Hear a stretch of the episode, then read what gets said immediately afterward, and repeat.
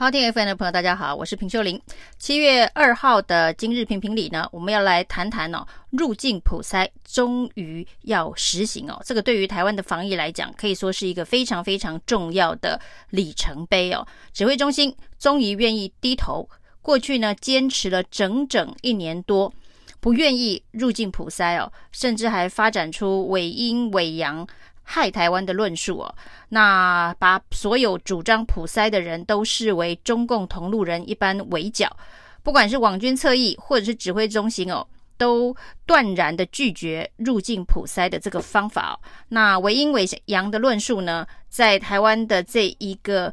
媒体风向里头呢，是不断的被传播复述、传播复述，基本上已经快要变成圣经了。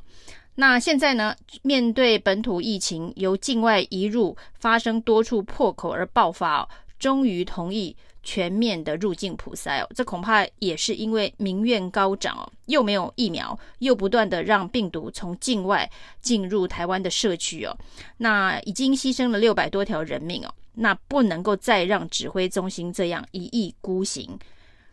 一意决断下去哦。那在指挥中心全面同意入境普筛这件事情哦，原本还要发展出一个非常奇特、可能全世界独有的两套版本的入境普筛哦，就还要分高风险地区、低风险地区不同的做法，筛一次跟筛两次的不同哦。那玩两套版本的障眼法是要把入境普筛这件事情复杂化，让它跟过去一年多以来所反对的。入境普筛看起来好像长相不太一样，事实上重点只有一个：如何把病毒隔绝在边境之外。用最严格的方式把病毒隔绝在边境之外，就是入境普筛的目的哦。再研发出几种的七大风险国跟非七大风险国的不同做法，两套做法里头，有的呢是筛了两次哦，有的是只筛了一次。那现在呢，这一个终于要面对。民怨要面对舆论的炮轰，现在所端出的方法是呢，不管你是七大风险国还是非七大风险国，通通都有三次筛检的机会哦。入境的时候，通通做一次的这一个 PCR，然后呢，这一个中间会有一次快筛。在解除隔离十四天之前再做一次 PCR，总共都会有三次拦截病毒的机会哦。那之前所谓的分成七大风险国跟非七大风险国两套不同的做法，还闹出了一个笑话，就是呢，入境旅客呢居然转机到风险国，转机到七大风险国再入境。那为什么要这么做呢？就是因为分成七大与非七大，那七大的这一个居家检疫的费用是政府的公费，那非七大风险国呢要自费哦。那为了要节省这一个自费的金额，有的人呢本来是要从非七大国家飞回台湾的，就再绕一圈到这一个七大，再回到台湾哦。那显然代表这一套莫名其妙的两制做法哦，都为了要省居家检疫的这一个费用，那。造成了这一个天下大乱哦。那现在呢，终于统一了，两边的做法是一致的。那这一种哦，又要限制人民行动，又要人民自己出钱的做法，最荒谬的就出现在高雄的陈其迈凤山模式哦。凤山这栋大楼，在有人确诊之后呢，要求整栋大楼做 PCR，那阴性的人也要求强制的。居家隔离，那居然还要自费，要自付这个防疫旅馆的费用啊！那大家觉得实在太不可思议哦。他们被限制行动自由，不能够回自己的家，必须去住防疫旅馆，然后还要自己付防疫旅馆的费用。那经过了一整天之后呢，陈陈其迈终于认错了。那他也自己也知道这个方式非常的离谱，于是呢道歉。然后呢，愿意全额买单哦，这基本上也是一样，回归正轨哦，跟入境普筛的这一个变形模式一样，回归正轨，该怎么做就怎么做。那要严格入境普筛，就从每一个地方入境的都做同样的规定 SOP 就对了。那假设高雄要用最严格的方法去清零、去阻绝病毒在社区中的传播，要用这么强烈、强制的手段哦，那就应该编列预算来做。那另外，到底呢，指挥中心要不要把高雄模式变成全国一致通用的模式哦？这是指挥中心跟高雄市政府必须去做协调的，或者是呢，这个高雄市的民意哦，会去决定这件事情哦。那高雄市愿意接受比全国指挥中心锁定的居家隔离标准还要更严格的防疫模式吗？那这可能是陈其迈必须去面对高雄的民意，自己去做的决定哦。那当时呢，坚持了一年多，不愿意入境普筛，发展出这么多奇特的理论哦，这么多技术性的阻挡入境普筛的说辞，包括了会浪费钱的这个部分哦。那说呢，没必要，因为十四天隔离就是一个最好的防疫的方式哦。隔离完十四天，病毒都没有传染力了，所以呢，不不需要普筛哦。入境者不需要知道他是不是有带病毒，那就算他带了病毒哦，那十四天之后也不会再传播，所以不需要多此一举，不需要浪费公帑哦。那当时。坚持不要入境普筛的一个原因是这个。那其实每天呢，现在的这一个入境的人数大概只有两百到一千人哦。那相对上我们现在所付出的代价，不管是多六百多条人命的代价，或者是呢确一万多名确诊者的医疗资源的代价，跟这个入境普筛所花费的代价相比哦，真的是多太多了。那另外呢，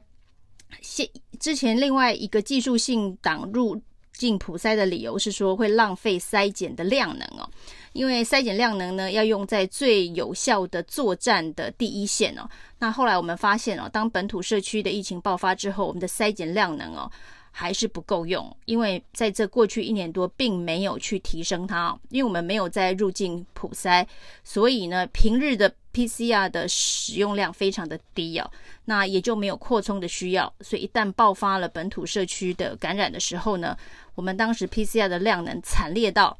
要塞车塞六天到十天哦，非常离谱的地步，那也不去研究如何能够扩大。这个 PCR 的筛检量能哦，因为这一年多来没有这个必要性啊。那现在呢，居然我们也可以做这一个 pooling test，就是呢十个样本混在一起去做 PCR，可以大量的提升需要大量 PCR 的一个量能哦。那这是在很短的时间之内呢，北荣就研发出来，代表说我们绝对有能力去做到这些事情哦。过去不愿意做。不过是技术性的阻挡哦，就指挥中心技术性的阻挡，去发展大规模提升筛检量能的一个做法。那主要呢就是要告诉大家，筛检量能不够，所以没有办法做入境普筛哦。那这次的这个入境普筛的方式哦，还不需要用到这一个筛检的医疗量能哦，因为我看到最新公布的这个入境普筛的方式哦，是深喉唾液的方式哦。是由这一个入境者呢自己采咽喉部位的这个唾液进入检体盒，然后把检体盒交给这个机场的医疗人员，再进一步去做 PCR 分析哦。那如果过去也可以这么做的话哦，那这个根本就不需要有太多的这个医疗的人员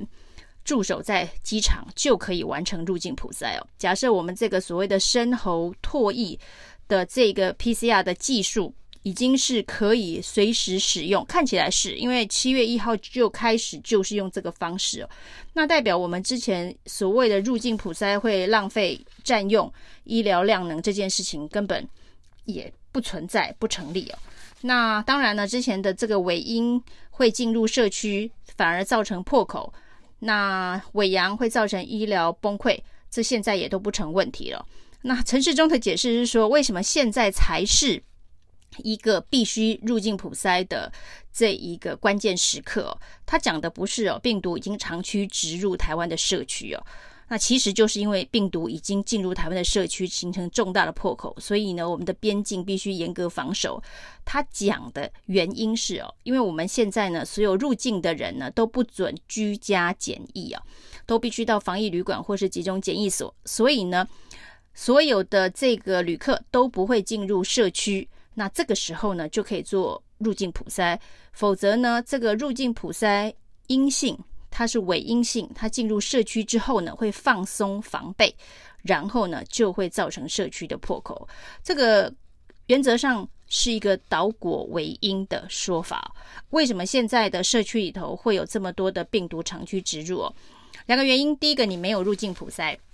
你不知道他是不是有带病毒哦？那第二个原因哦，就是你容许大家居家检疫哦，而且居家检疫的标准非常的宽松哦，这才是一个问题。总而言之，今天总而言之呢，指挥中心说现在可以采取入境普筛哦，主要是因为呢已经集中居家检疫或者是。这个防疫旅馆呢，不会再进入社区哦。那基本上呢，就是一个时空环境不同之数哦。那事实上呢，世界各国如果有做边境管制的，早就已经在这一年多的防疫当中呢，就是做现在我们所采用的边境管制方法，就是入境普筛加上集中的防疫旅馆了。我们现在只是追上。大家一年多前在做的事情哦，但对于台湾来讲，这绝对是一个非常重要的里程碑哦。以上是今天的评评理，谢谢收听，谢谢收听，请继续关注好好听 FM，并分享给您的好朋友。